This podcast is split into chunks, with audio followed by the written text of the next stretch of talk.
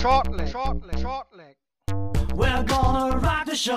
Shortleg, shortleg, shortleg. Bang your head and let it flow. Shortleg, shortleg, shortleg. Der Daten.de Podcast mit Thomas Shorty Seiler. Shortleg, shortleg, shortleg.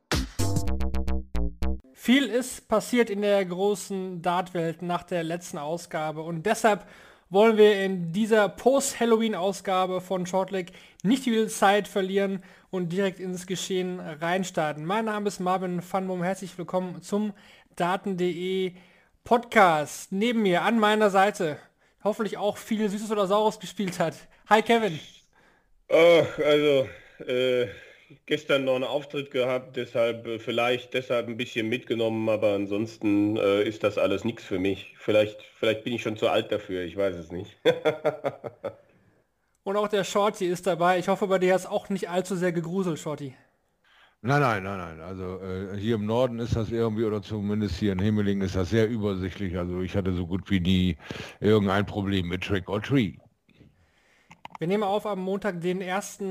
November. In vielen äh, Bundesländern ist ja heute auch Feiertag, also zumindest in NRW hatten Kevin und ich ja, Ich glaube fünf von sechs, äh, fünf, ne? Also ja, soweit ich war. Ja, die christlichen, die christlichen. Ich glaube im, im Norden, Norden nicht Shorty, oder? Ist bei euch heute Feiertag gewesen?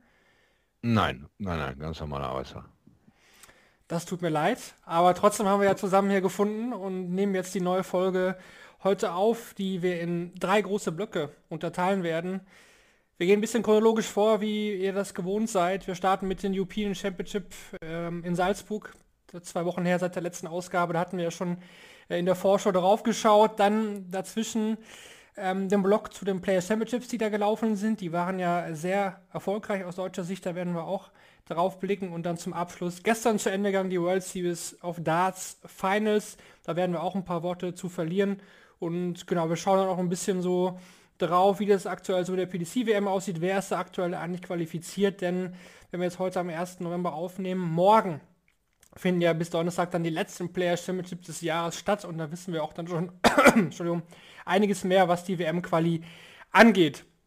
Ja, dann gehen wir einfach mal rein, würde ich sagen. European Championship, ein bisschen die ja, Zeit zurückdrehen, noch nicht so lange her, aber schon ein paar Tage. Ähm, Kevin, wenn du zurückblickst, wir hatten da mit Rob Cross einen Sieger, den wir hier äh, gar nicht auf dem Zettel hatten. Wir haben uns mal wieder mit äh, Peter Wright äh, richtig in die Nesseln gesetzt. Aber Rob Cross, wie war das für dich? Also sehr überraschend, oder? Ja, definitiv. Also Rob Cross war äh, überhaupt nicht auf meiner Rechnung. Das, ja, immer wieder mal Ansätze gesehen, dass es wieder in die richtige Richtung gehen könnte, aber eben dann doch nicht in den letzten zwei Jahren und dann, ja, wäre ja dieser Titel aus 2019 jetzt aus der Weltrangliste rausgefallen und er wäre durchgereicht worden, glaube ich, auf 26 und ja, dann schafft er es genau im richtigen Moment dann wieder diesen Titel zu gewinnen. Also fast wie fast wie James Wade. Ne? Also hat dann nicht die, die tollsten Darts gespielt, aber durchaus dann auch äh, im Turnierverlauf immer mehr überzeugende Leistungen auch gespielt. Hatte dann mit Sicherheit auch ein bisschen das Glück auf seiner Seite, aber es verdient auf jeden Fall Anerkennung. Ne? Also das ist dann kein One-Hit-Wonder oder sonst was. Wenn jemand Weltmeister wird, wenn jemand World Matchplay-Sieger wird und dann auch noch zweimal European Champion wird, das ist überraschend gewesen, aber äh, zollt auch meinen höchsten Respekt auf jeden Fall. Wenn man da durchs Turnier geht, dann erst noch gegen Keen Barry, das war nicht wirklich besonders. Da Nein. konnte man nicht von ausgehen, dass da jetzt der Sieg irgendwann am Ende folgt. Äh, der Turniersieg dann gegen Brandon Dolan 10 zu 4 in Runde 2. Das hatte schon ein bisschen was zum alten Rob Cross, der war zumindest dann zur Stelle, wenn er musste. Finale gegen De Sousa 10 zu 5 ließ sich deutlich, hätte auch enger ähm, sein können, aber er war eben auch da zur Stelle, wie eben auch im Halbfinale, wo Joe Cullen ja einfach gar nicht anwesend war, muss man vielleicht auch, denke ich, so sagen. Und das Finale dann gegen einen gewissen Michael van Gerven, wo man vorher dachte, hm, da sollte doch jetzt eigentlich der Titel für Van Gerven werden. Da hat er 11 zu 8 gewonnen, auch jetzt nicht den Monster Average gespielt mit 92,91, aber Kevin, ähm, er hat es dann trotzdem irgendwie schon teilweise in seiner, in seiner alten Art, de, mit der auch Weltmeister geworden ist, gewonnen. Also er war halt auch in den wichtigen Momenten irgendwie war er da. Genau, man hat natürlich auch das Glück gehabt, dass Van Gerven das getan hat, was sonst einige Spieler gegen ihn nach so langen Tagen getan haben. Ich erinnere mich an die European Championship 2016, wo ein Mensur Suljovic sich sensationell ins Finale spielt, auch Phil Taylor im Viertelfinale auseinandernimmt. Und dann fehlte Mensur aber am Ende einfach äh, die Kraft, die Kondition und Van Gerven hat ihn total auseinandergenommen. Und in diesem Fall, gut, Van Gerven ist nicht auseinandergenommen worden, aber er hat über 20 Doppel verpasst und Cross hat seine Chancen genutzt, hat sehr, sehr gute Finishes äh, ausgepackt, auch als Van Gerven nochmal drohte, näher zu kommen, äh, dann auch nochmal gut gescored. Also es war einer der besseren 93er Averages. Ne? Also und, und Van Gerven war, war nicht da. Und das ist ungewöhnlich, dass gerade dann Van Gerven an, am Ende eines, eines langen ITV-Tages, wie er normal ist, mit Viertelfinale, Halbfinale und Finale, dass der dann da so federn lassen muss. Ähm, aber da musst du dann halt auch bereitstehen äh, und, das, und das nutzen, weil auch Rob Cross ist ja jetzt nicht derjenige, der in den letzten zwei Jahren regelmäßig äh, diese langen Tage gespielt hat. Ja, auf mich wirkte Van Gerven da auch platt. Da hat man irgendwie auch gemerkt, weil Shorty er am Tag zuvor, also im Verlauf des Tages einfach auch sehr, sehr viel Kraft gelassen hat. Ähm, viele Finale, 10 zu 8 gegen Gavin Price, da könnten wir jetzt schon drüber reden, ob das vielleicht das Match des Jahres war. Das war ja ein brutales Game. Gewinnt er 10 zu 8, beide mit einem Average von über 107 Punkten. Und dann auch äh, gegen Aspinall im Halbfinale 11 zu 10 im Decider gewonnen. Hat da hochgeführt, wurde es aber nochmal richtig eng und das hat dann schon auch geschlaucht. Ja, absolut. Absolut, das muss man einfach ihm auch zugestehen. Diese Dinge haben viel Kraft gekostet, diese beiden von dir erwähnten Matches. Äh, und ähm, ja, wenn du einmal aus dem Tritt bist, bist du aus dem Tritt. Natürlich hat er die große Erfahrung, aber am Ende ist dieser Tag sehr, sehr lang mit den drei äh, von ihm abgeforderten Aufgaben. Und dann Rob Cross ist ja denkbar knapp mit 8 zu 11 auch gescheitert. Also auch da eine lange Strecke mit langer äh, Konzentrationsphase, die dann am Ende nicht mehr ganz so äh, ja, in seinen Spielablauf passt, weil nicht mehr so ganz gewohnt. Ist einfach schon ein paar Monde her, sich da so durchzutanken. Also hat er da Federn gelassen, aber in der Deutlichkeit wie Rob Cross da eben halt auch die Steigerung hinbekommen hat. Beides äh, absolut erwähnenswert. Ja, kommen wir zu den deutschen Teilnehmern oder deutschsprachigen Teilnehmern. Bei dieser European Championship 3 hatten wir ja mit dabei. Vielleicht zuerst zur deutschen Nummer 1, Gabriel Clemens. Erste Runde gegen Damon Hatter, hatten wir vorher gesagt, äh, kniffliges Ding. Vielleicht 50-50. Ähm, ja, es war keine schlechte Leistung, auf keinen Fall, wenn man auch auf den Average schaut von, von Clemens. Der war jetzt am Ende bei 96. Das ist mehr als ordentlich. Aber Kevin Emmy war, wurden wieder da kleinere Fehler bestraft und das ist eigentlich das, was aktuell bei Gaga in den TV-Matches zumindest äh, öfter jetzt vorgekommen ist in den letzten Auftritten. Ja, genau. Also es fehlt nicht viel. Er ist nicht weit weg, aber macht immer wieder. Es ist, es ist er, der letztlich die Fehler macht und der Gegner macht weniger Fehler und hier waren es, glaube ich, einige verpasste Doppel, die ihm dann einfach das gekostet haben. Und es ist schade, weil äh, ja, das, das wäre jetzt nicht unbedingt ein Match gewesen, was er hätte verlieren müssen. Und es, es fehlt momentan ein bisschen was. Also man hat schon den Eindruck, dass er, dass er sich äh, gesteigert hat, dass ihm das jetzt vielleicht auch gut tut. Die, ne, die, die Turnier auf Turnier, dass das jetzt wieder mehr äh, für seinen Rhythmus ist, wie er das auch schon mal gesagt hat. Äh, es ist eine gewisse Steigerung da, aber es bleibt halt nach wie vor hängen, dass dass er nicht derjenige ist, der die, der die Kontrolle bekommt in diesen TV-Matches. Ja, und, und der, der derjenige ist, der dem Gegner sein Spiel aufzwingt. Und momentan ist sein Spiel ja so, wie vielleicht auch ungefähr seine Weltranglistenplatzierung es vielleicht widerspiegelt. Und bis in die Top 20, bis in die Top 16, vielleicht eher das gesagt, fehlt ein bisschen. Und dieses bisschen hat man vielleicht auch in diesem Spiel gegen Damon Hatter gesehen, weil ein Top 16 Spieler hätte das Spiel gewonnen.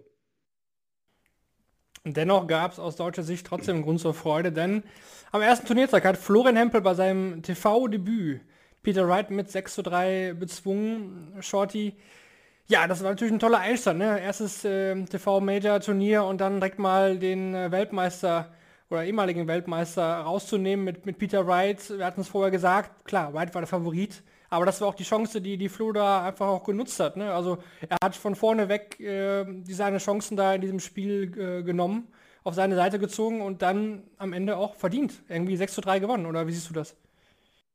Ja, eigentlich ziemlich genau so. Also ähm, äh, keiner kann ahnen, dass Peter Wright mit Zaunfehlen auf die Bühne kommt, dass er da schon zum x Mal wieder in irgendeinem Bahn verfällt, dass diese Darts ihm jetzt den Sieg bringen können. Er fängt an, sich immer mehr zu vertüdeln in sich selbst und in seinen Ideen, immer wieder mit neuem Equipment ähm, äh, Turniere gewinnen zu wollen oder auch Spiele gewinnen zu wollen. Und äh, äh, Flo hat das äh, ziemlich schnell bemerkt, dass er mit diesen ja, äh, Darts, die er sich dann für den Tag ausgesucht hat, eigentlich gar nicht irgendwie quasi quasi in der, in der Nähe von konkurrenzfähig ist und Flo das äh, Spiel wirklich auf seine Seite ziehen kann, ohne äh, da jetzt wirklich in Schwierigkeiten zu geraten. Und das war einfach auch toll, da zu sehen, dass wir den Reifeprozess ähm, so mehr oder minder so durchgesickert ist durch all die Protagonisten, die da rumrennen, dass wir auch in der Lage sind, jetzt mal Spiele für uns dann zu entscheiden, wenn wir merken, der Gegner ist heute nicht drauf. Wir äh, hören auf, in Ehrfurcht zu erstarren und warten darauf, dass die agieren, sondern wir fangen jetzt selber langsam mal an zu agieren und die Spiele in die unsere Richtung zu sehen. Und das hat äh, Flo gut hinbekommen. Wir haben uns das ja gewünscht, oder ich zumindest. Dreimal aus Bremer Recht kommt, weil jeder dritte Mal hintereinander der ersten Runde raus, Peter. Und äh, ja, da bin ich erhört worden. Aber auch äh, tolle Leistung von Florian auf jeden Fall. Ich denke, entscheidend war hier dann auch die erste Session, äh, wie, wie er ihm dann äh, die ersten drei Legs wegnimmt und da dann äh, 97, 85, 68 diese, diese Finishes wegmacht, später dann auch noch eine 76 checkt, sich dann auch nicht aus der Ruhe bringen lässt, als er dann doch mal doppelt verpasst und es dann aber auch zu Ende spielt. Wright hat gar nicht so schlecht gespielt. Man hat aber, denke ich, trotzdem gemerkt, dass da einfach gerade Dinge versucht werden und, und natürlich erwischt man sich dann als Beobachter immer wieder, wie man dann so sagt, hey, äh, was macht denn der da eigentlich, der, der Peter Wright? Äh, wo soll das hinführen? Ähm, es gibt doch ein paar Sets, die für ihn gut funktionieren. Vor allem das eine, und dann, dann nimm doch das und ja, aber Florian Hempel hat das auch genutzt und hat, hat ein gutes Spiel gemacht, weil wenn er die Chancen nicht nutzt, dann kann das genau andersrum eben auch ausgehen. Auf jeden Fall ein starkes Zeichen von Florian Hempel beim Debüt direkt ähm, erfolgreich zu sein. Dann ging es in der zweiten Runde gegen Menzo Sulevic bei seinem Heimspiel. Sulevic hatte in der ersten Runde gegen Adam Hunt eigentlich gar keine Probleme. Das hat er ganz souverän nach Hause gebracht und dann wurde die zweite Runde oder das Achtelfinale in dem Fall vom Spiel Sulevic gegen Hempel abgeschlossen. Das war das letzte Match, also dieser Session am Samstagabend. Und am Ende gewinnt Sulevic mit 10 zu 9 im Decider. Kevin, das war am Ende nochmal sehr, sehr knapp, denn Hempel ist nochmal aufgekommen und ja, Menzo Sulevic ist irgendwie mit dem letzten Dart über die Ziellinie gekrochen, sag ich mal. Hempel hätte da auch mit einem machbaren Finish gewartet. Ähm, viele haben nicht mehr mit gerechnet, dass Sulevic den letzten Data macht. Sie steckten eigentlich nicht so äh, gut für, für ihn von der Position her im Dartboard, die ersten beiden Pfeile. Aber er hat ihn trotzdem verwandelt, aber dennoch äh, hat sich da auch Flo wieder teuer verkauft. Und vielleicht hat hier auch die Erfahrung dann eben von Sulevic dann am Ende den Ausschlag gegeben. Ja, es war ein Match, wo, wo ich schon fand, dass beide Spieler nicht unbedingt das gespielt haben, was sie spielen können. Sowohl Menzo Suljevic als auch Florian Hempel. Hempel ist, ist immer wieder dran geblieben. Er hat es immer wieder geschafft, äh, dass das Mensur sich nicht zu weit absetzt und, und es, es ist einfach ein, ein interessantes Spiel gewesen. Ich glaube, das Publikum hat schon auch seinen Einfluss gehabt, das, das österreichische. Und ja, Mensur hat dann, hat dann das gezeigt, was er in, in den letzten Jahren immer wieder gehabt hat. Ähm, dieses über, über die Ziellinie kommen, dieses Matches fertig spielen, das war für ihn ein Problem. Das ist nichts Neues.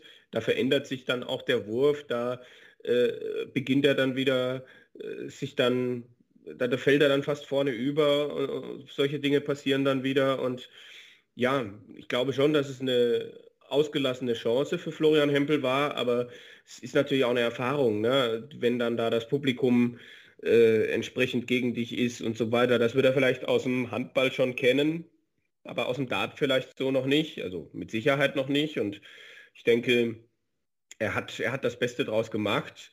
Es war ein Spiel, was vor allem von seiner Spannung gelebt hat. Das muss man ja auch ganz klar sagen. Und Mensur dann am Schluss irgendwie noch weitergekommen. Und dann haben ja manche Kollegen aus England schon wieder von der Mensur Mania getwittert, wo ich dann halt auch gesagt habe, das ist viel zu früh. Also klar, es geht bei Mensur wieder in die richtige Richtung, aber es gibt immer noch ein paar Dinge, die da sitzen, auch bei ihm im Kopf. Und dazu gehört halt auch das Fertigspielen, weil äh, das, das geht nicht oft gut in solchen Situationen. Und das war dann ja auch ein Problem im, im Viertelfinale gegen Joe Cullen. Da musste er zwar nichts fertig spielen, aber auch da war er nicht derjenige, der dem Spiel in der entscheidenden Phase noch seinen Stempel aufdrücken konnte. Genau, Cullen gewinnt da mit 10 zu 7, du hast angesprochen, im Viertelfinale gefühlt Sulovic da irgendwie das Maximum aus dem Turnier auch rausgeholt. Cullen dann im Halbfinale wiederum eingebrochen, wir hatten es äh, gerade schon angesprochen. Ja, dann würde ich sagen, gar nicht mehr so viel mehr zu den European Championship. Nur kurz die Frage an euch. Ähm, Van Gerven gegen Price, war das bisher für euch das Match des Jahres oder kommt ihr spontan auf ein anderes Spiel, was euch besser gefallen hat bisher in diesem Jahr? Puh.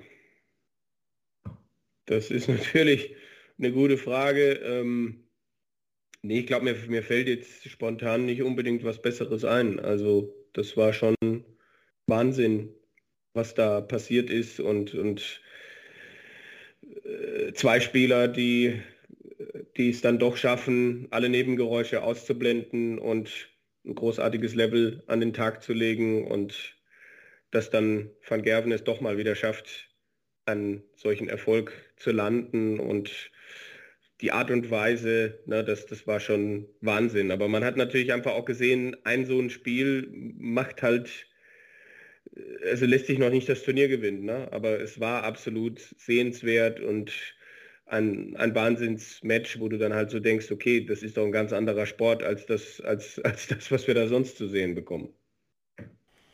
Ja und nein. Also ich habe auch Bock auf Price gegen Clayton. Also diese 10-9-Nummer jetzt nochmal gerade ganz aktuell war schon klasse. Das Spiel davor war auch klasse. Beide Male mit dem besseren Ende für den vermeintlichen Underdog. Also der eine Nummer 1 der Welt, aktueller Weltmeister, der andere vielleicht aktuell der beste Spieler. Also ist auch ein tolles Duo, was mich also in letzter Zeit fasziniert. Aber es sind äh, immer wieder äh, wunderbare Spiele, die da abgeliefert werden. Und ja, klar, bin ich dabei, dass es ein geiles Spiel war zwischen Van Gerven und Price, aber äh, mein Favorit bis jetzt, so was ich so sehen konnte und auch die, die Lässigkeit und diese Siegesgewissheit, der Body Language, irgendwie passt alles auf den Punkt, äh, finde ich einfach sehr, sehr ähm, imponierend Johnny Clayton zurzeit. Also, äh, ja, also das ist für mich so bis jetzt das Beste, was ich gesehen hatte. Clayton gegen Price, 10-9. Ja, Clayton war ja bei den European Championship nicht dabei. Er konnte sich da, warum auch immer, das kann man fast gar nicht verstehen, warum. Aber er war halt nicht qualifiziert. Er hat zweimal auf der European Tour sein erstes Spiel verloren. Im Nachhinein echt Wahnsinn, dass er das nicht geschafft hat, vor allem gegen Spieler wie äh, Smith Neal. Ja, das ist schon, schon echt super interessant, was manchmal diese Dartwelt uns da an Ergebnissen beschert. Dann würde ich sagen, machen wir den Haken hinter der European Championship in Salzburg, gewonnen von Rob Cross dann ging es ja auch direkt weiter, muss man sagen. Also viele Spieler sind dann ja direkt rübergeflogen, denn am Montag wurde dann in Barnsley der World Series of Darts Finals Qualifier äh, ausgetragen. Da will ich jetzt auch eigentlich gar nicht so darauf eingehen. Ähm, das hat auch kein deutscher Spieler da geschafft, sich zu, zu qualifizieren. Von Hempel hat es da noch am weitesten geschafft, aber am Ende auch nicht äh, die Quali äh, erreichen können, was, was, auch nicht jetzt so dramatisch ist. Äh, bekanntlicherweise sind die World Series äh, Finals jetzt nicht das äh, Premium-Turnier im, im PDC-Kalender. Aber dann äh, ab Dienstag ging es dann zur Sache. Dienstag, Mittwoch, Donnerstag und auch am Freitag wurden nochmal vier Player Championships ausgetragen. In diesem, diesem Jahr vor allen Dingen sehr, sehr viel wert in Form der Super Series. Und da würde ich sagen, gehen wir jetzt nochmal die Turniere durch. Es ging los. Äh, am Dienstag wurde das Turnier gewonnen von äh, Dimitri Vandenberg, der das Finale gegen einen gewissen Adrian Lewis gewonnen hat. Kevin. Wir, spre wir, sprechen ja so oft über Adrian Lewis hier, wo wir sagen, ah, er hat uns wieder Anzeichen gegeben, dass er zurück ist. Dann sagen wir, oh, ist es the old, the new Adrian Lewis? Ähm, kam schon auch irgendwie aus dem Nichts, muss ich ehrlich sagen, dass er da mal wieder das Finale erreicht. Ja, Adrian Lewis hat zum ersten Mal seit zweieinhalb Jahren wieder ein Endspiel erreicht. Und das nicht so glatt wie sein Finalgegner.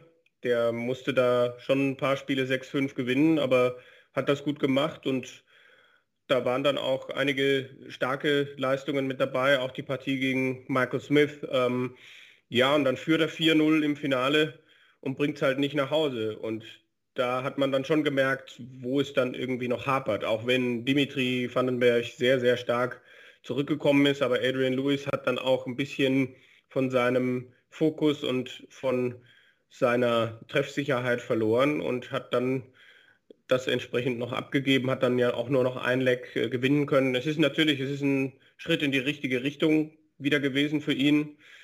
Und ja, jetzt geht es halt dann darum, auch im TV demnächst, wenn er die Gelegenheiten bekommt, Players Championship Finals, WM, dann wieder zu zeigen, wo er eigentlich hingehört. Aber der Weg ist weit und ob er tatsächlich wirklich all das verstanden hat, was, was falsch läuft und dann in der Lage ist, konstant das wieder umzusetzen und seinem Talent dann auch Rechnung tragen zu können, das steht für mich halt nach wie vor in den Sternen.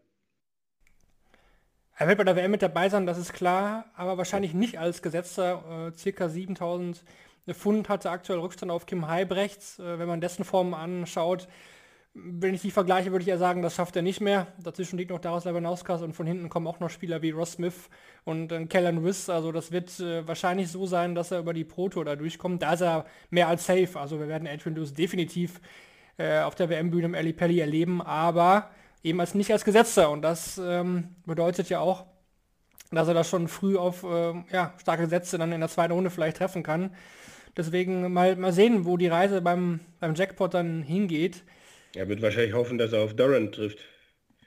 Ja gut, das, werden, das werden einige hoffen, ne? zumindest in der zweiten ja, ja. Runde. Erstmal muss er ein International äh, bekommen. Und das könnte ja zum Beispiel Martin Schindler sein, der, ja. äh, um den Übergang zu finden, am Dienstag im Achtelfinale war generell. Wann, wann, war er denn nicht im Achtelfinale? Richtig, generell, das wir jetzt Fazit nochmal. Das war schon äh, sehr konstant. Also Martin Schindler da an dem Tag der beste deutschsprachige Spieler. Gehen wir rein in den Mittwoch und sehr erfreulicherweise hat es da Gabriel Clemens mal wieder in ein Pro-Tour-Finale geschafft. Leider müssen wir sagen, hat er es auch mal wieder nicht gewonnen am Ende. Er hat äh, Adam Gafflas geschlagen, Chess Barstow, Nathan Espinel, Steve Brown hat er auch bezwungen. Dann äh, Martin Schindler hat er zwischendurch noch äh, besiegt, obwohl Martin da Matchstarts hatte. Also eigentlich sah da Clemens wie der Verlierer aus und dann ein super Halbfinale gegen Chris Doby. Ja, dann ging es im Finale gegen Kellen Riss und ich dachte eigentlich, ich dachte, das macht er heute. Weil an dem Tag habe ich das Gefühl gehabt, das ist jetzt der Tag von Gaga, weil das war nicht so ein Tag, wo er super überragend durchgekommen ist. Das war so ein Tag, er hat die Spiele gewonnen zwischendurch super Darts gespielt, wie ein Halbfinale gegen Chris Doby. Aber ich dachte, okay, das ist so ein Tag, da so ein bisschen durchgewurschtelt, dann am Ende ein bisschen aufgedreht. Jetzt, das ist es. Und Callum Riss ist ein Finalgegner, den kann man mal bezwingen. Klar, hat er auch dieses Jahr schon mal gewonnen. Aber dachte ich, den hat er eigentlich. Und auch im Spielverlauf, ich weiß nicht, wie ihr beiden das seht, Kevin, es war, es war wahrscheinlich das Finale, was er hätte am ehesten seiner bisherigen Finals hätte gewinnen können. Vielleicht ja. sogar müssen. Ja, also es war ein Tag, an dem ich natürlich dann die Ergebnisse verfolgt habe, wo ich aber auch nicht für Berichterstattung eingeteilt war. Aber als ich dann gesehen habe, was Gaga da liefert, habe ich mir dann den Stream eingeschaltet und dachte, ich habe auch gedacht, historischer Moment, der zweite deutsche Spieler, der es schaffen wird, ein PDC Pro Tour Turnier zu gewinnen. Und dann ist er 3-0 vorne. Und ja, lädt danach Ritz aber ein, ins Spiel wieder zurückzukommen verpasst immer wieder auch Chancen und dann nicht nur welche, wo er dann mal eben einen Dart kriegt, sondern auch welche, wo er dann mal drei kriegt. Äh, ein Finale, das auch von seiner Spannung gelebt hat und wo Gaga immer wieder auch starke Momente hatte, aber einfach zu viel hat liegen lassen und das da, da habe ich mich dann schon auch ertappt, mir die Frage zu stellen, wann, wann denn? Also äh, wann, wenn nicht heute? Und äh, wie kann er es schaffen, das nicht irgendwie in seinen Kopf zu bekommen, dass er jetzt fünf oder sechs Finals bei der PDC gespielt hat und es nicht geschafft hat und dann an diesem Tag halt der Gegner auch ihm einiges angeboten hat. Also das sehe ich schon auch als verpasste Chance und als ja auch bittere Niederlage. Also er hat ja auch schon gegen Gary Anderson mal ein Finale verloren, gegen Peter Wright das dann mal nicht geschafft äh, beim German Masters, aber das war nochmal ein anderes Finale, auch mit diesem Verlauf, dass er dann 3-0 vorne war. Das, äh, ja, da habe ich mit ihm durchaus gelitten. Ich meine, wir wissen ja, wie Gaga äh, mit solchen Sachen umgeht und wie schnell er dann Sachen auch abhaken kann, aber selbst bei ihm fragte ich mich dann, ob das dann jetzt noch so einfach geht, das alles immer dann sofort äh, wieder wegzuschieben. Schotti, wie schwierig ist das jetzt Gut, es ist ein paar Tage schon wieder her, neue Turniere, man kommt auf der Tour halt sehr schnell die Chancen, es wieder besser zu machen, aber trotzdem, wie, wie schwer ist das jetzt für Gaga, das ja, einfach wirklich, wie Kevin sagt, ähm, zu schaffen, dass er es nicht in seinen Kopf festsetzt. Also diese Blockade, diese, diese letzte Hürde, die er dann irgendwie nochmal irgendwie gehen muss. Wie schwierig ist das, das aus dem Kopf rauszukriegen?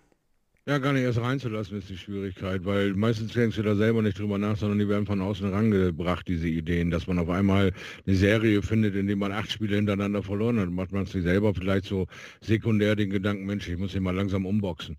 Man, man, man äh, stellt sich das für sich selbst immer positiver dar, als äh, die ganzen anderen Leute, die daraus irgendwie eine Sensation oder eine Geschichte machen. Gaga ist äh, äh jetzt wieder... Ähm, äh, zum achten Mal hintereinander an Ratajski gescheitert. So, und da ist auch wieder so, eine, so eine Aussage, jetzt in, gerade in den aktuellen Dingern, wo man dann auch sagt, ja, aber er ist immerhin in der Lage, gegen den Kerl achtmal anzutreten. Der ist Nummer 13 in der Welt. Das heißt, es sind TV-Turniere. Ständig ist Gaga da Dauergast und irgendwann wird auch dieser Knoten platzen. Bis jetzt sehen wir ihn an einem Langzeitplan tüfteln und er hat äh, stetige Verbesserungen und konstante Momente.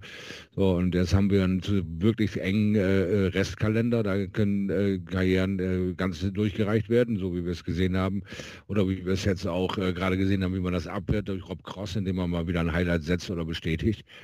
Aber ähm, in diesen Zeiten jetzt irgendwie irgendwelche Sachen heranzuziehen. Ich lasse Gaga da einfach in Ruhe weiter werkeln. Das wird irgendwann wird dieser äh, Zeitpunkt kommen, der äh, Point äh, of No Return, wo auch er sich nicht mehr weigern kann und so ein Finale einfach mal mitnimmt und gewinnt. Aber ähm, äh, ich, ich habe da keine Ungeduld in mir, sondern eher äh, eine Spannung, wann das soweit ist. Also bis äh, hierhin ist Gaga für mich immer noch sehr, sehr gut und sehr stabil unterwegs und tja, irgendwann vielleicht in dem Endspurt vor der WM wird er auch noch seinen guten Moment erleben, um eben stark bei der WM dann zu sein. Trotzdem finde ich es auch bemerkenswert, dass er eigentlich aktuell ja nicht in der absoluten Topform ist. Also Immer noch, immer noch nicht. Also ich glaube, das war jetzt besser die letzten Wochen und viele haben ja gesagt, äh, ja, irgendwie so die Form ist nicht ganz so, da haben wir ja auch gesagt und ich glaube, da stehe ich auch zu, dass, dass wir das so gesagt haben und das sehe ich auch so. Trotzdem holt er ja unglaublich viel raus. Also er am Preisgeld schafft er es ja trotzdem auf der Pro Tour die Spiele zu gewinnen und das ist ja auch und gesetzt zu sein, ja. Ja, sehr hoch jetzt gesetzt zu sein. Also er wird jetzt wahrscheinlich auch wieder um die um die 16 gesetzt zu sein und wenn es wenn es gut läuft, schafft es vielleicht sogar am Ende der Pro Tour dieses Jahr unter den Top 16 zu stehen. Das wäre natürlich auch für die Upin Tour nächstes Jahr eine, eine wichtige Geschichte. Das ist aber nur nebenbei. Ähm, muss man abwarten. Ne? Das sind noch mal drei Turniere jetzt. Äh, wird äh, auch wieder ja, bei den Players Championship Finals äh, super hochgesetzt sein. Das heißt, da geht auch erstmal den ganz großen Namen erstmal aus dem Weg. Klar muss man schauen, wie es am Ende dann wirklich aussieht. Aber ja, trotzdem glaube ich, dass einfach der, der Weg, wie Scholdi schon sagt, stimmt schon. Ne? Aber klar, irgendwann fragen wir uns, oder alle fragen sich natürlich, dieser letzte Schritt, wann, wann geht man den? Und ähm, ja, hoffen wir, dass es dann vielleicht dieses Jahr noch ist oder wenn nicht, dann spätestens im, im nächsten Jahr. Der hat ja so einige Sachen gerissen. Ähm, erster Deutschland im Achtelfinale bei der WM und so weiter. Das äh, hat bisher vorher noch keiner geschafft. Ja, natürlich. Man, man muss da auch immer vorsichtig sein mit den Relationen und so weiter. Aber man, man weiß einfach auch, was er für ein Potenzial hat. Und ähm, ja, also ich möchte auch nicht den Eindruck vermitteln, dass ich ungeduldig werde. Ne? Aber ich denke, man darf dann schon auch sagen, dass, na, dass er mal besser gespielt hat oder so. Aber ich finde es genauso beeindruckend, wie er es schafft, mit dem, was er gerade ans Board bringt, ähm, einiges rauszuholen und dann jetzt wieder ins Finale zu kommen und, und äh, immer wieder auch auf dem Floor dann entsprechende Ergebnisse zu holen. Das ist ganz wichtig. Das ist der Unterbau für alles, äh, was dann sonst kommt. Auf jeden Fall. Es ist halt jetzt dann die Geschichte, dass dann auch mal wieder im, im TV ein bisschen mehr äh, auf die, auf die großen Bühnen dieser Welt zu bringen. Ne? Und wenn du ein Spieler bist, der on the verge ist zu den Top 20, zu den Top 16, dann ja und diese Entwicklung gemacht hast, dann darf man, finde ich, auch die Dinge ansprechen, die vielleicht aktuell noch fehlen. Und das ist halt dieser Titel. Ne? Um ihn rum haben sie es alle schon geschafft. Die Ryan Searles und äh, Ross Smiths und äh, ne, all diese Leute. Und ich, er ist definitiv mal dran. Um das nochmal zu unterstreichen, aktuell ähm, ist er Nummer 16 der Players Championship Order of Merit, was ja auch äh, ja, zeigt, dass er eine super konstante Tour auch spielt in Super Series 7. Da war er jetzt der siebtbeste Spieler. Also das ist natürlich trotzdem Traumzahlen. Ne? Also ja. da befindet man sich schon in super Sphären und auch, wenn jetzt ein Chris Mason sagt, wiederholt sagt bei jedem TV-Turnier, ja, er stagniert, stagniert. Ähm, gut, er hat jetzt viele Erstrundenspiele verloren im TV, das stimmt. Und ich denke auch, dass man irgendwann aufpassen muss, dass man bei den Gegnern nicht das auslöst, okay, im TV gegen Clemens, das, da habe ich keine Angst mehr. Ich glaube, da muss man aufpassen, dass das nicht bei den Spielern dann vielleicht so ankommt, aber generell der Weg stimmt seit Jahren jetzt eigentlich, muss man sagen. Jo. Ja. Dann würde ich sagen, nächstes Turnier, da können wir ein bisschen schneller drüber gehen, weil es aus deutscher Sicht da jetzt nicht ganz so krass war, trotzdem auch nicht schlecht. Rob Cross ähm, ja, hat den Schwung mitgenommen aus Amsterdam, äh, aus Salzburg, sorry. Äh, auch wenn da vielleicht Kritik aufkam über diesen, diesen Satz von uns. Äh, ich habe ihn da geschrieben an dem Tag, ich bin schon der Meinung, dass Rob Cross den Schwung mitgenommen hat aus Amsterdam, Salzburg, sage ich schon wieder Amsterdam, das kommt mal durcheinander. Salzburg war in die European Championship, äh, da ist er angereist nach Barnsley und hat dann ja, dann Turnier gewonnen. Ne? Also hat ein Play Championship gewonnen, was auch ähm, ja, sehr, sehr lange her ist, dass er das zum letzten Mal getan hat. Im Finale gegen Ryan Searle war er da erfolgreich. An dem Tag dann Drittrunden Niederlagen oder Einzüge, wie man es auch äh, ja, formulieren mag, für Robert John Rodriguez, Martin Schindler und Gabriel Clemens. Also auch da eine geschlossene mannschaftliche deutschsprachige Leistung, wenn man so mag. Und Rob Cross ja dann auch zu dem Zeitpunkt in neun von 16 Spielen, die er in den drei Tagen gemacht hat, einen äh, dreistelligen Average gespielt. Also das ist ja dann schon auch eine, eine Ansage gewesen. Also es geht ja dann nicht nur um dieses eine Turnier. Ähm, ist schon stark. Dann und, und Cross war davor in den Super Series, finde ich, relativ weit weg davon, so einen Titel dann mal einzufahren. Und das war jetzt schon auch recht souverän, wie er diesen Sieg dann geholt hat. Und ja, das wird ihm nochmal mehr Auftrieb geben und war ein gutes Signal, nur vier Tage nach diesem European Championship-Titel dann direkt nochmal nachzulegen, auf jeden Fall. Das absolut, Rob Cross am Donnerstag der Sieger. Und dann gab es am Freitag noch den Abschluss, das ähm, Players Championship Turnier Nummer 27. Und das war der große Tag, würde ich fast sagen, von Florian Hempel mit dem so wichtigen Run. Also es hat sich ja die Tage davor schon angedeutet, dass äh, Florian Hempel echt in guter Form ist. Hat auch einige starke Matches abgeliefert. Äh, dann aber natürlich als Umgesetzter auch früh gegen große Namen dann ja getroffen. Leider auch ein 5-2 gegen James Wade einmal ähm, ja nicht über die Ziellinie bringen können. Mit 106 in der ersten Runde auch verloren, ein, zwei Tage davor und dann gegen Oh, gegen wen hat er denn da gespielt? Äh, Glaube ich, zweite Runde, jemand, der dann in den letzten vier Legs dreimal nach neun Darts unter 100 stand. Und Woodhouse, Woodhouse. Woodhouse von jetzt ja. auf gleich. Also so viel Pech. Ich ja. habe das gesehen und gedacht, das gibt es ja überhaupt gar nicht, äh, dass er, dass er da nicht, also dass da plötzlich der Gegner so völlig explodiert. Das, das war schon äh, Wahnsinn. Aber ja, Halbfinaleinzug an dem Tag. Äh, auch einmal im Viertelfinale in 1 zu 4 gedreht. So, so, so geht's. Genau in die Richtung. Und das hat, das hat er gebraucht, um jetzt wieder absolut im Gespräch zu sein für die äh, direkte WM-Teilnahme. Genau, äh, Sieger gegen Adrian Lewis, Andy Hamilton, Scott Waits, Danny Baggish und wie von dir angesprochen gegen Nathan Espinel im Halb, äh, Viertelfinale, im Halbfinale dann, ja, da war die Luft gegen Michael Smith ein bisschen raus. Der gewinnt dann auch am Ende das äh, Turnier, in dem er Ross Smith im Finale schlägt. Ähm, Martin Schindler war wieder im Achtelfinale. Gabriel Clemens und Menzo Sulovic in Runde 3. Max Hopp auch. Max Hopp ebenfalls auch. Den wollte ich gleich nochmal gesondert besprechen. Aber okay, ja, okay. Der, der war auch in Runde 3. Ja, und damit, wie Kevin schon gesagt hat, äh, das wollten wir jetzt auch noch machen, den Status Quo der WM-Quali mal ein bisschen durchgehen. Also Florian Hempel wäre jetzt aktuell durch diesen Halbfinaleinzug äh, provisorisch für die WM qualifiziert. Er ist aktuell die Nummer 29 in der Liste der Spieler, die es noch nicht über die große Order of Merit geschafft haben oder schaffen werden, sondern über die Pro Tour. Da hat er aktuell 12.500 Pfund und damit aktuell 1500 Vorsprung auf den ersten Nicht-Qualifizierten. Das wäre der Pole Christoph Kitschuk. Wie gesagt, die drei ähm, Player Championships, die jetzt äh, noch folgen, die zählen dann mit rein. Er hat einen kleinen Vorsprung. Was für ihn spricht Kevin ist auf jeden Fall die Form, denke ich.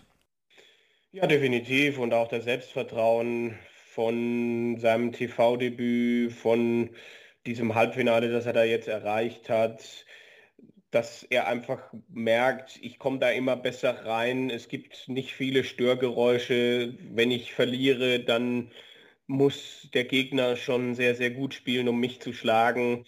Und ich glaube auch nicht, dass Florian Hempel derjenige ist, der gefährdet ist, jetzt an, das Rechnen anzufangen. Also wir, wir machen das ja schon, ne? das muss man ja ganz klar sagen und das ist ja auch okay.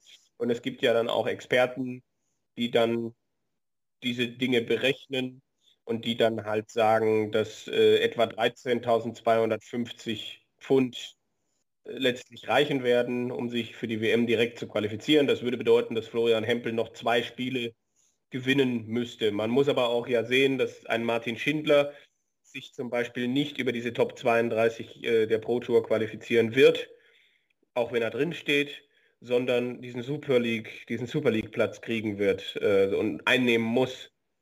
Das bedeutet, dass am Ende auch die Nummer 33 letztlich da dann reinkommt, so wie ich das jetzt hier sehe. Und ähm, ja, genau. also es ist jetzt halt die Frage, ne? er, das, je, je, je mehr Spiele er gewinnt, desto mehr sichert er das Ding ab ich würde mal sagen, ein Sieg sollte reichen, aber wir haben auch überhaupt nichts dagegen und das, damit rechne ich auch, dass, dass diese Zitterei, glaube ich, dass, dass die gar nicht losgeht. Also ich glaube schon, dass Florian relativ bald diesen einen Sieg holt, vielleicht auch noch einen zweiten. Und äh, er ist in einer sehr, sehr guten Position und ich sehe ihn auch nicht äh, mental so gefährdet, dass er da jetzt das Grübeln anfängt. Es gibt andere bei einem Rusty Jake Rodriguez bin ich sehr gespannt, wie er das jetzt verpackt, äh, wenn er da in dieses Development Tour Wochenende geht in, äh, in, in einen in fünf, sechs Tagen, fünf Tagen, wo er als klarer Spitzenreiter reingeht und eigentlich nur verlieren kann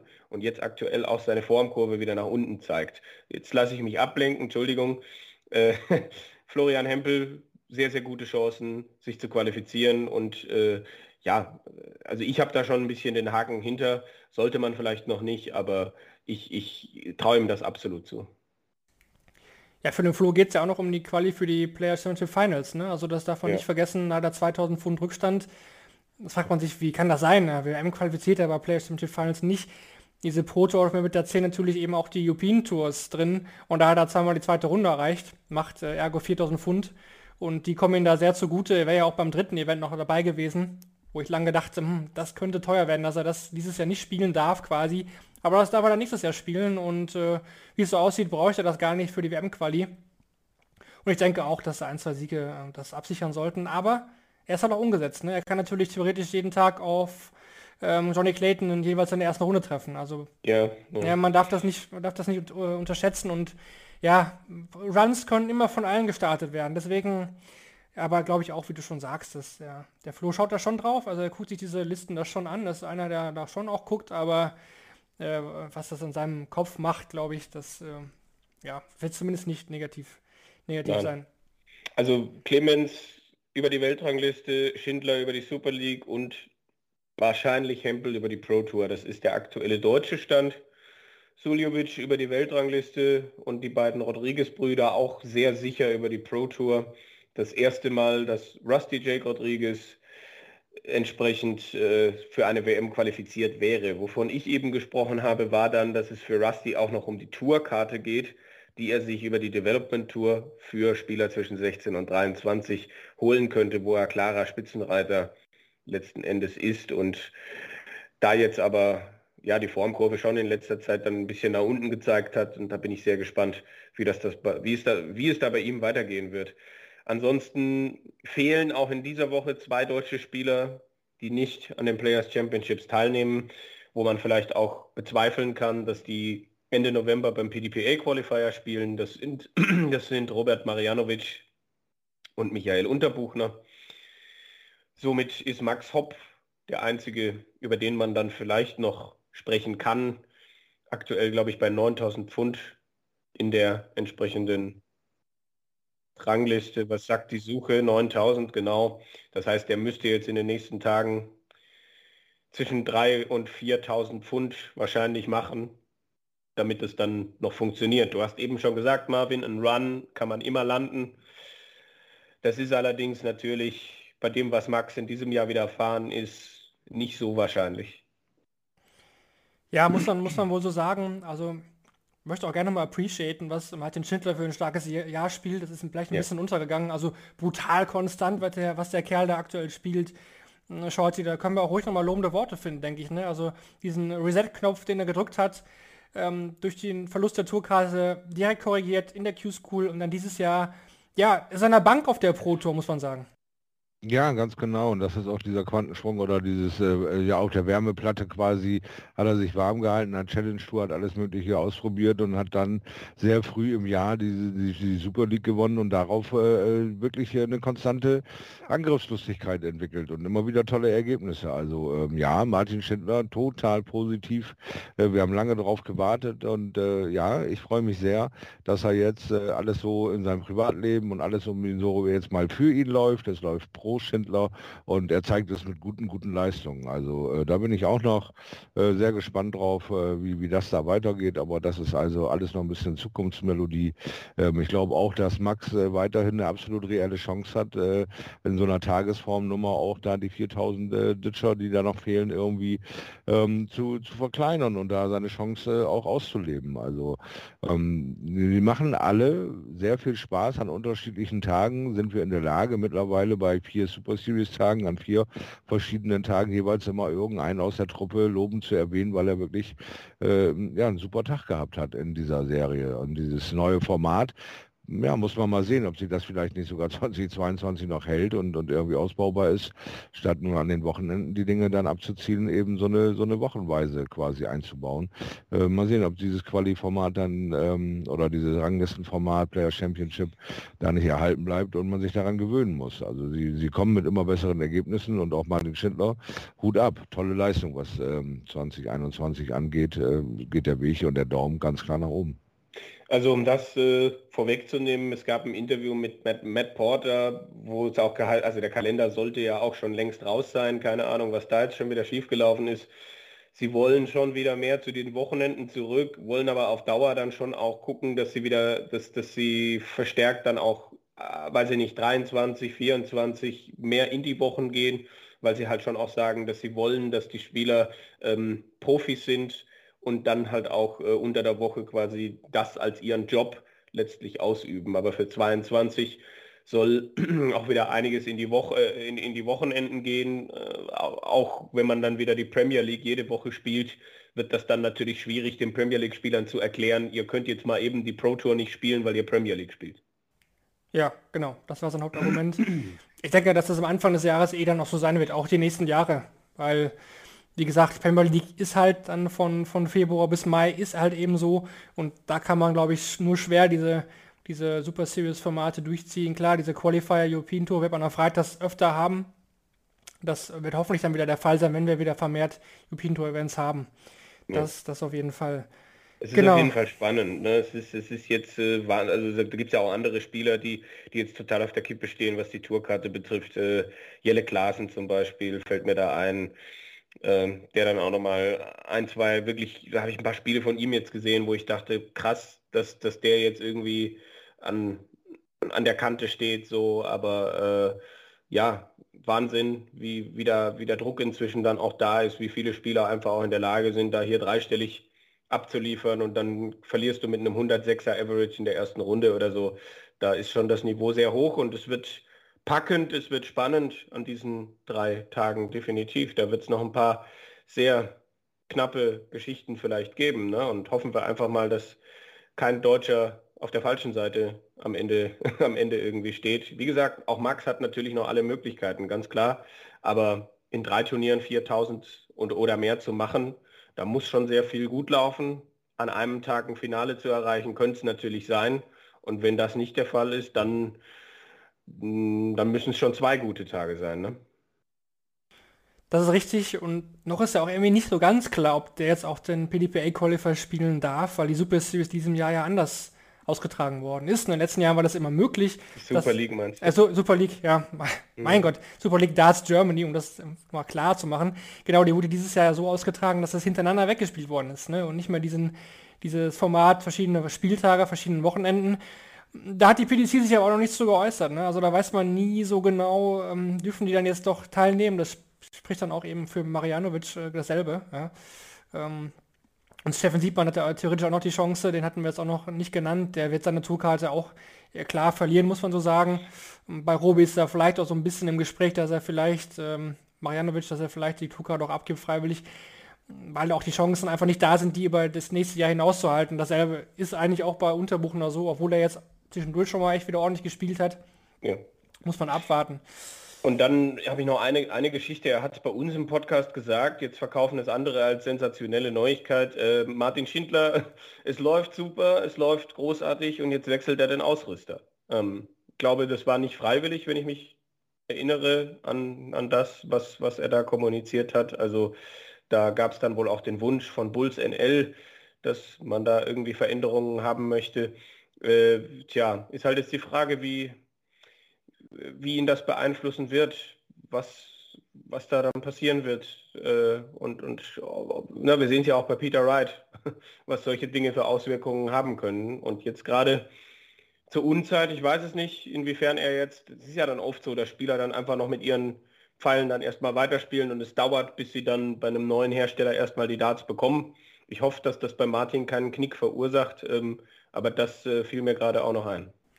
Ja, das hatte ich auch gelesen. Das habe ich auch sehr gewundert, weil das war ja eigentlich klar, dass er Bulls NL verlässt. Das hat er hier, weiß nicht, ob das exklusiv hier gesagt hat, aber es war halt schon mehrere ja, Monate wir bekannt. Wir haben es halt nicht, äh, ich weiß gar nicht, wir, wir haben nicht wie andere Webseiten eine einzelne News daraus gemacht. Ja, ne? Deswegen ist das halt so untergegangen vielleicht. Ja, wahrscheinlich. wahrscheinlich hätten wir es vielleicht machen sollen, aber ähm, genau. Aber man weiß ja auch nicht, was im Hintergrund läuft. Also ich glaube schon, dass da auch schon ungefähr der Weg klar ist. Ich glaube nicht, dass er jetzt ohne irgendwie Dartsponsor da dastehen wird. Der Martin dafür ist er eigentlich ein zugefragter Mann, aber ich finde es schon interessant zu gucken, wo da der Weg hingeht. Ähm, vielleicht geht auch da der Weg irgendwie Richtung England-Target. Keine Ahnung, fände ich sehr interessant. Wir werden es auf jeden Fall dann auch hier besprechen, wenn wir das äh, wissen. Wichtig noch zu erwähnen, am also im rechten Dienstag, Mittwoch, Donnerstag. Am Freitag ist der Grand Slam Qualifier. Das ist auch noch wichtig. Acht Plätze werden da ausgespielt. Das Teilnehmerfeld steht fast fest ähm, sag ich mal, aus deutscher Sicht ist aktuell noch keiner mit dabei. Das wird auch ähm, ja, so erstmal schwierig. Das wird der Qualifier ja schon hinhalten müssen. Aus österreichischer Sicht äh, auf jeden Fall fix sind Mendesulovic und Roberto Rodriguez. Und ja, wenn Rusty das durchsieht auf der Development Tour, wird auch Rusty mit dabei sein. Das heißt, drei Österreicher werden auch ähm, Rekordzahl aus ja. österreichischer Sicht. Wir hatten auch schon mal viele Deutsche mit dabei. Ich meine auch drei. Das müssten dann Schindler, Unterbuchner und Clemens und, gewesen sein. War das vielleicht ein Jahr? Ja, genau. Ja, ja. Ja. Und Clemens könnte jetzt den, den Hattrick schaffen, dass er sich dreimal über den Qualifier durchsetzt. Ja. Martin hat es auch schon mal geschafft. Das erinnert mich an einem Tag, wo er World Youth äh, Championship Finale erreicht hat und danach den Grand Slam äh, Qualifier. Da müssen wir abwarten. Das dann am Freitag, natürlich auch wichtiges Turnier, da wird ordentlich Preisgeld ausgespielt. Ja, müssen wir mal abwarten. Das dann am Freitag. Und es gab noch zwei neuen Data von Madas Rassmann an zwei Tagen. In einem hat er den Dart so ein bisschen jongliert, das vielleicht für den Trash am, am Rande. Mhm. Ja, dann ähm, zum letzten Block würde ich sagen, wir haben jetzt schon gut äh, 45 Minuten, ein bisschen mehr aufgenommen. Dann machen wir die World Series Finals natürlich auch noch hier mal mit rein. Wie gesagt, ein Turnier, was wir öfter erwähnt haben, was uns jetzt auch nicht so wichtig ist, aber dennoch ein TV-Turnier. Auch da wird natürlich Geld für die Tasche ausgespielt. Auch da werden Grand Slam-Plätze ausgespielt. Ja, und wer hat's gewonnen? Das Frettchen hat's mal wieder gewonnen. Johnny Clayton gewinnt die World Series Finals. Es ist der vierte TV-Titel für Johnny Clayton in diesem Jahr nach dem Masters, der Premier League und dem World Grand Prix. Jetzt auch die World Series Finals Shorty. Wo soll das noch hinfahren mit Johnny Clayton? Ja, ist ein Hammer, oder? Das ist ein absoluter Hammer und die Sympathiekurve steht auch noch höher als die von seinem Doppelpartner Gervin Price. Also was für ein Jahr für Johnny Clayton. Jetzt knapp 500.000 verdient. Neben seinem regulären Job ist das wahrscheinlich ein bisschen mehr als Taschengeld. Aber ich bin auch gespannt ein bisschen auf die Nebengeräusche, wie ernst äh, es mit seiner normalen Arbeit weiterhin wird, wenn sein Kalender nun voller und voller und voller wird weil er ist dann ähm, ja jetzt äh, in, in, diesen äh, überall gesetzten Turnieren und äh, wird er nun äh, weiterhin äh, Semi-Pro bleiben oder wird er sich jetzt komplett äh, mal ein paar Jahre darauf konzentrieren und vielleicht seine eigene äh, Firma gründen oder bei seinem Chef anfragen und sagen, hey, ich äh, biete dir eine Teilhaberschaft an, aber ich äh, äh komm, äh, arbeite nicht mehr von 8 bis 16 Uhr. Das schaffe ich einfach nicht mehr, weil ich auf viel, zu vielen Turnieren bin. Also was für eine Geschichte von Johnny Clayton, äh, wie wunderbar der das alles äh, integrieren kann und da in einer Leichtigkeit äh, durch die Gegend saust, ist äh, wirklich äh, phänomenal. Also da habe ich gar nicht genug Worte für. Ich hoffe, Kevin findet noch ein paar. Ja, bei uns in Deutschland würde das Finanzamt, glaube ich, schon vor der Tür stehen äh, und, und ganz dringend auch was abhaben wollen. Wahrscheinlich ist das in England zumindest auch so. Äh, es haben sich einige Trends, finde ich, einfach an diesem Turnier bestätigt. Und einer ist dann halt schon auch, dass äh, Johnny Clayton äh, zur Stelle ist, wenn es drauf ankommt und ja, sich eine, eine gewisse Reife dann auch angeeignet hat. Da waren enge Momente auch an diesem Wochenende dabei. Er dreht ein Viertelfinale gegen Gervin Price, nachdem er 2 zu 7 zurück ist. Okay, bei Price war der Tank irgendwie leer, aber das muss Clayton auch erstmal so spielen. Im Halbfinale hat er immer wieder auch Antworten auf einen nicht unbedingt so schlecht spielenden Michael van Gerven. Van Gerven checkt 170, Clayton macht im Gegenzug 87 auf Bull zu und macht das am Ende 11-6 und das in dieser Deutlichkeit, das musst du auch gegen einen Michael van Gerven, bei dem man schon sagen muss, er wird wieder besser, die Formkurve zeigt nach oben und es ist Wahnsinn, wie der bei den Werten, die er in letzter Zeit auch auf dem Floor gespielt hat, kein Turnier bislang gewonnen hat, bis auf dieses komische World Series Ding in Kopenhagen. Aber auch da, Clayton behält die Oberhand und im Endspiel gegen Dimitri Vandenberg eben genauso. Immer wieder hat er Lösungen. Es steht 6-6, dann spielt er ein Elfdata zum 8-6, dann checkt er 103 nach dem Van Vandenberg doppel verpasst, dann macht er noch 121 zu. Also einfach diese, diese Clutch-Moments, wie die Engländer sagen würden, dass er einfach, wenn es drauf ankommt, da ist und nicht nur dann, dass er ein entsprechend hohes Grundniveau da an den Tag legt und leider Gottes jetzt schon wieder einen Titel gewonnen hat, der, der, der nicht für die Ranglisten zählt.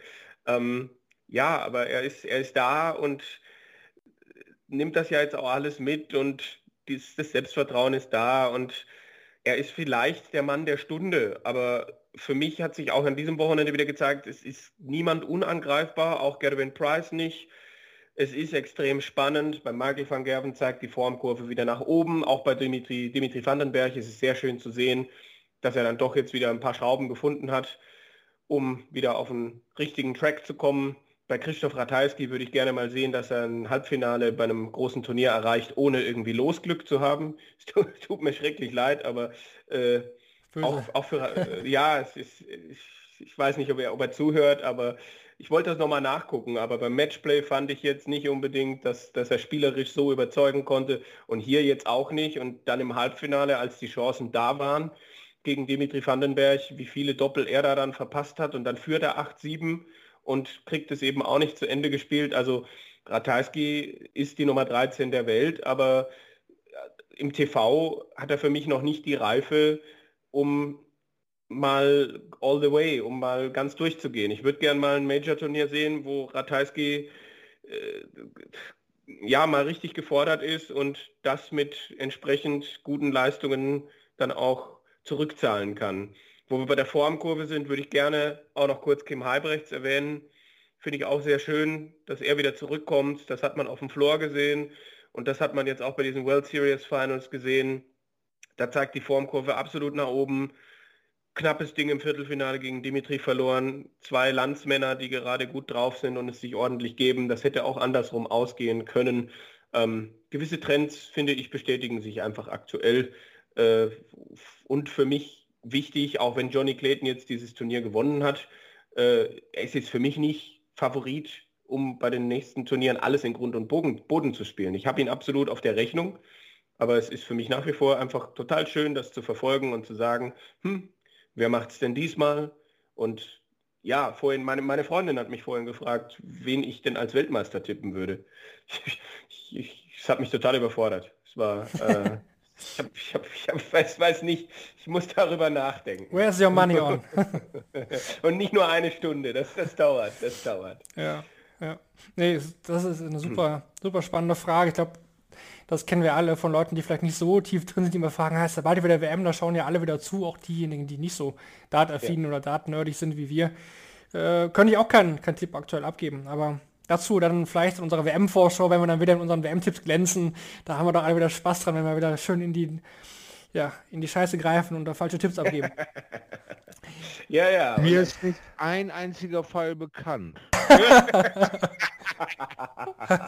es, sind, es, sind, es ist richtig, es sind so viele Shorte, dass wir gar nicht mehr wissen, wie viele denn.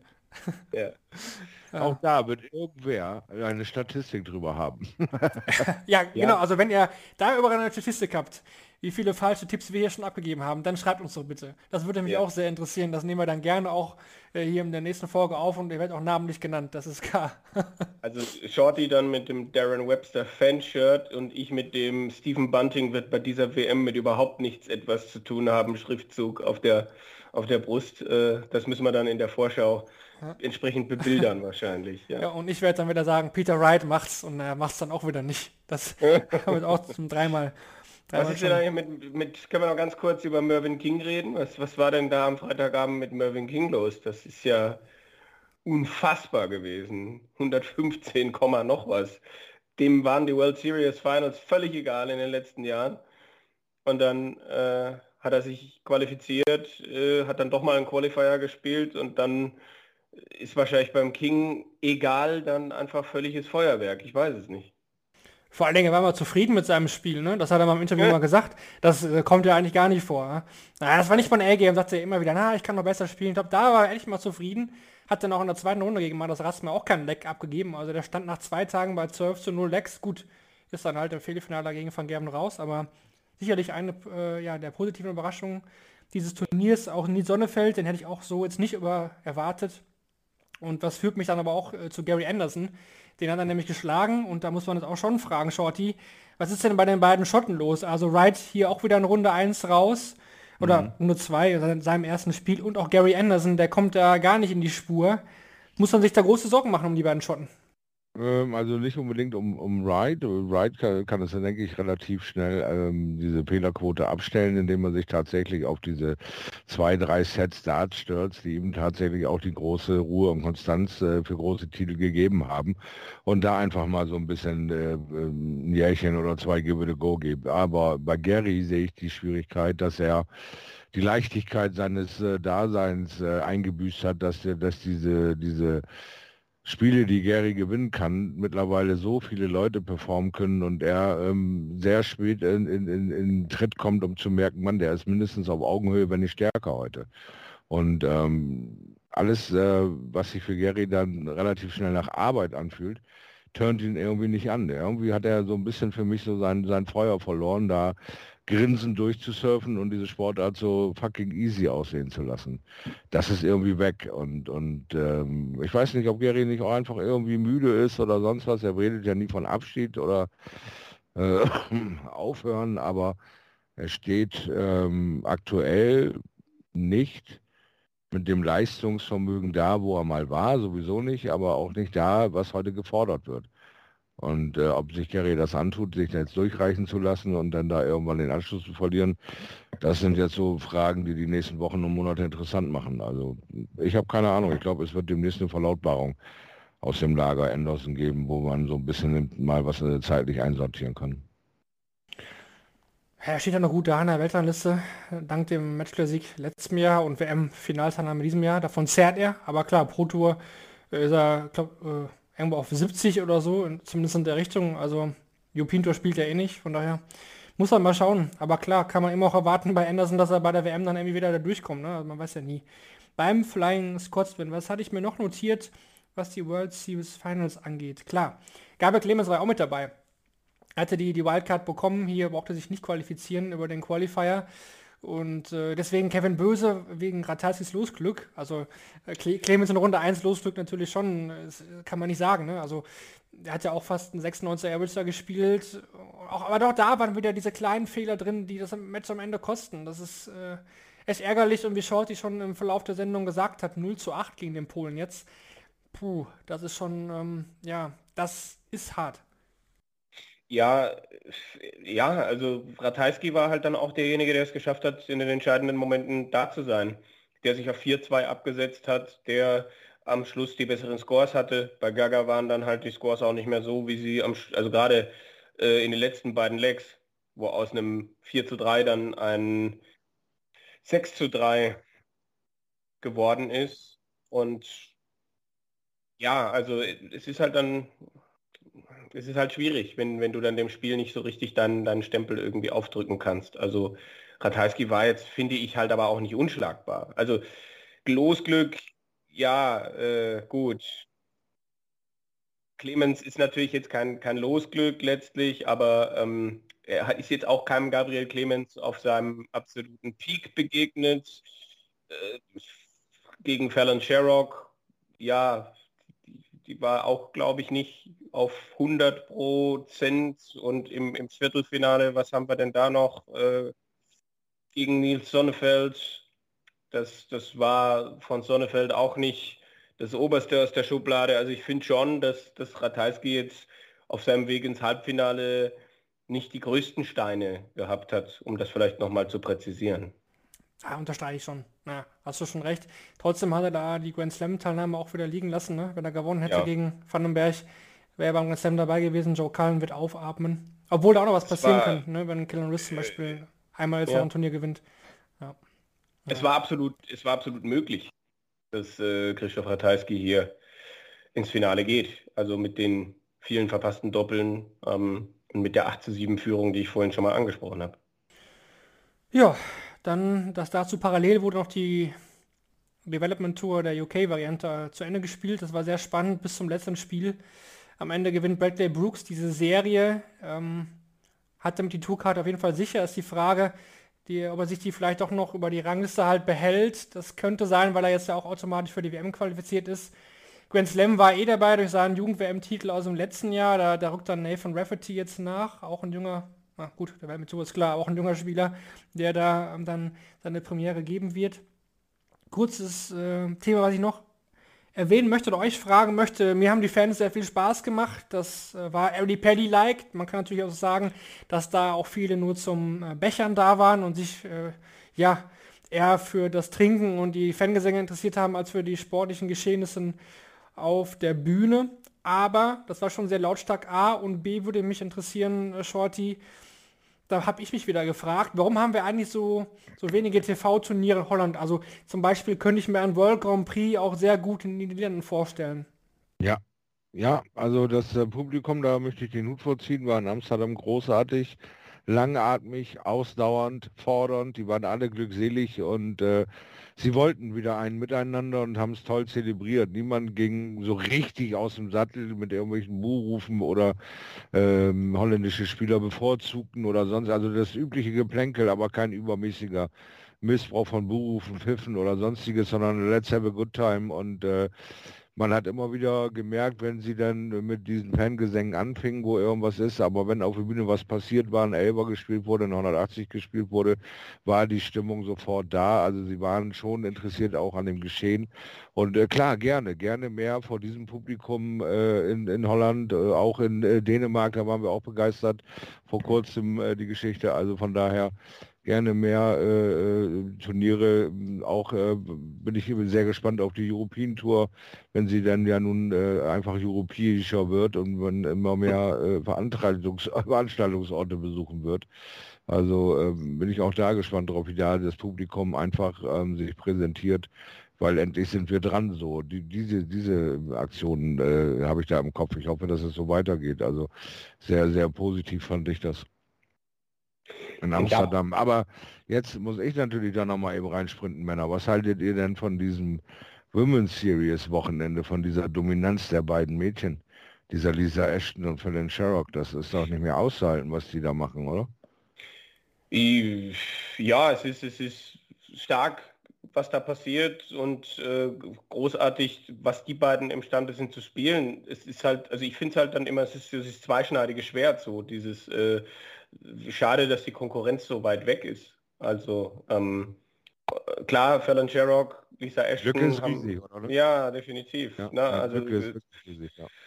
äh, Trina Gulliver dann jetzt, da, die hat man ja schon bei dem ersten äh, Wochenende mal wieder positiver aufscheinen sehen, aber auch bei der gab es jetzt nicht die riesige Steigerung. Eine Mikuru Suzuki ist ein bisschen besser gewesen als an diesem ersten Wochenende, aber da war keine, die den beiden annähernd irgendwie das Wasser hätte reichen können.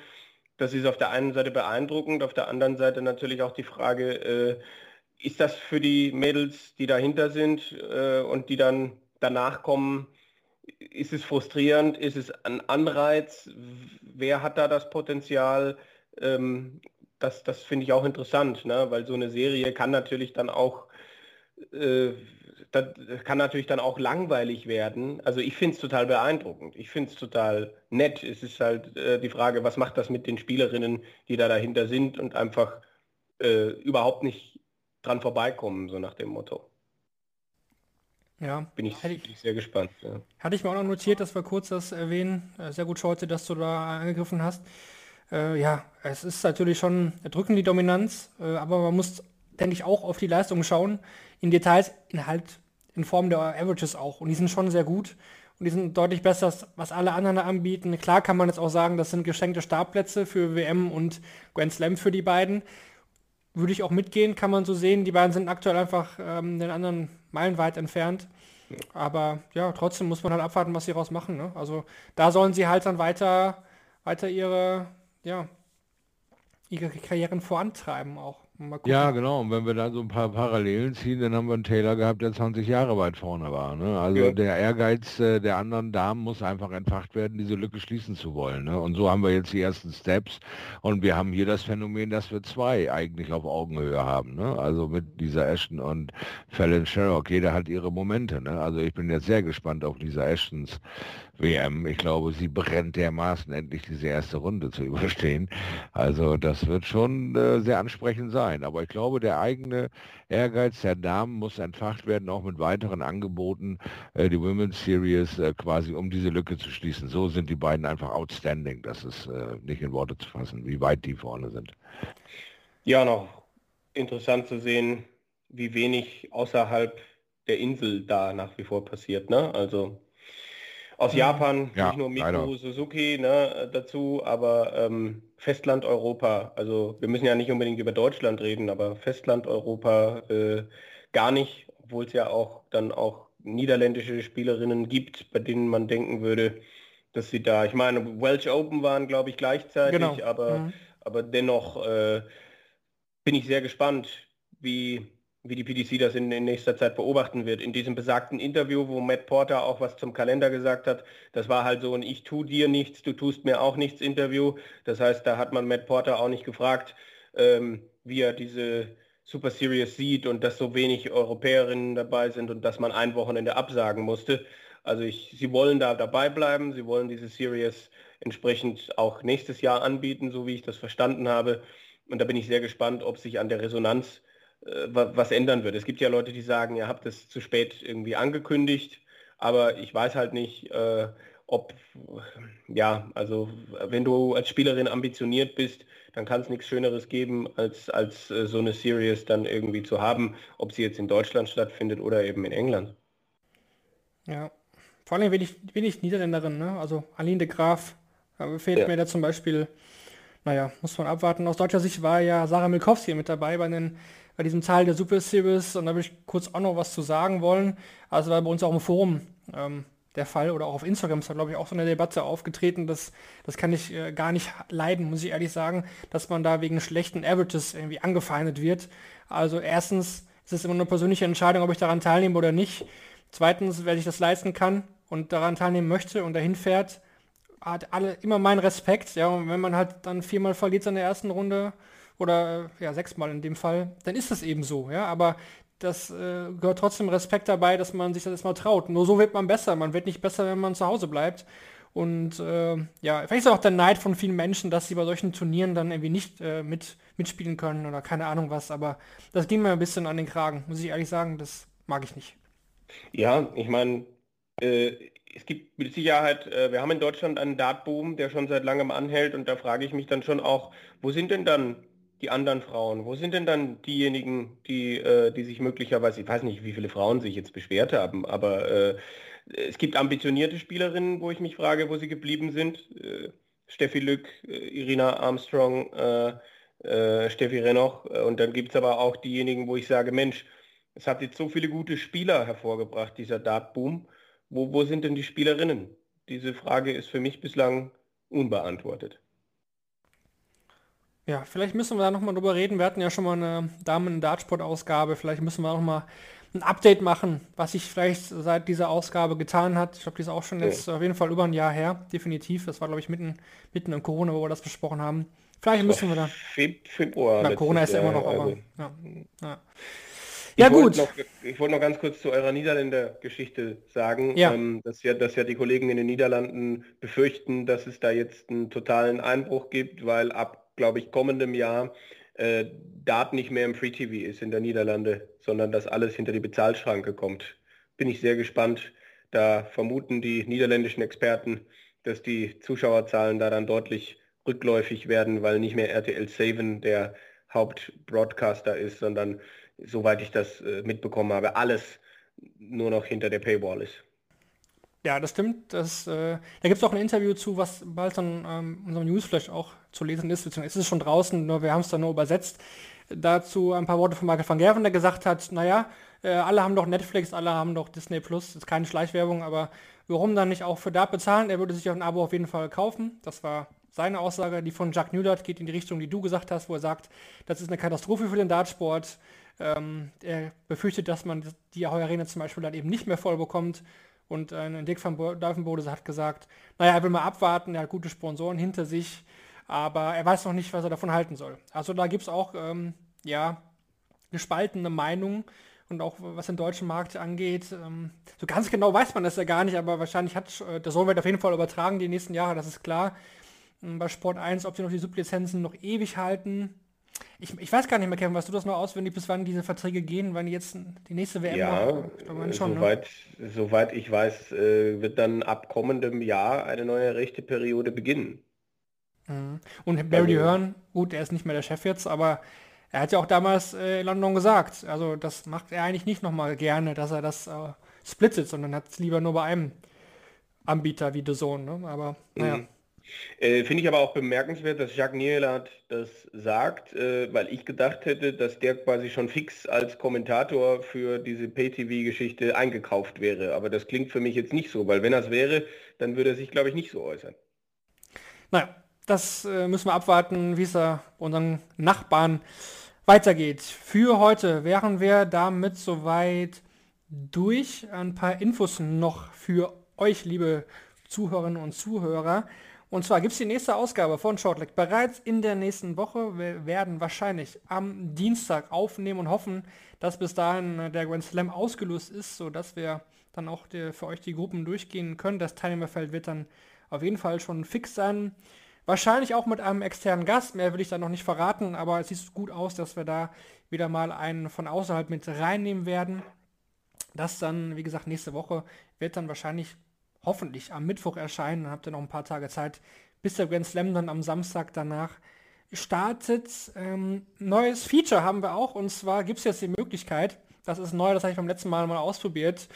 Ähm, zum Beispiel bei Spotify findet ihr unter den Shownotes ab sofort ähm, Umfragen oder offene Fragen, auf die ihr gerne dann, ja, an denen ihr gerne teilnehmen könnt. Ihr könnt ja gerne mit uns interagieren. Ähm, wir hatten da ja zum Beispiel die Frage drin, ähm, wer gewinnt die European Championship beim letzten Mal. Da hatten wir es nochmal ausprobiert. Das werden wir auch weiter durchziehen. Das heißt, unter den Show Notes des jeweiligen Podcast-Anbieters ähm, ja, findet ihr da Umfragen, offene Fragen. Gerne daran teilnehmen. Da werden wir auch dann mal mit reinnehmen, die Ergebnisse und schauen dann, ob ihr auch wenigstens richtig gelegen habt, was ähm, die Tipps angeht. Ja, schaut mal gerne rein, lasst doch gerne eine Be Bewertung da. Das würde uns natürlich ja, sehr freuen. Und ja, dann würde ich sagen, machen wir den Deckel für heute drauf. Knapp eine Stunde 15. Da kommen wir aktuell immer hin. Das passt, denke ich, ganz gut. Und dann hören wir uns ja schon eine Woche wieder. Also bis dahin auf jeden Fall eine gute Zeit. Drückt den deutschen Spielern die Daumen, dass es mit der WM-Quali bei allen klappt. Und dann bis nächste Woche. Mach's gut. Ciao. Ciao, ciao.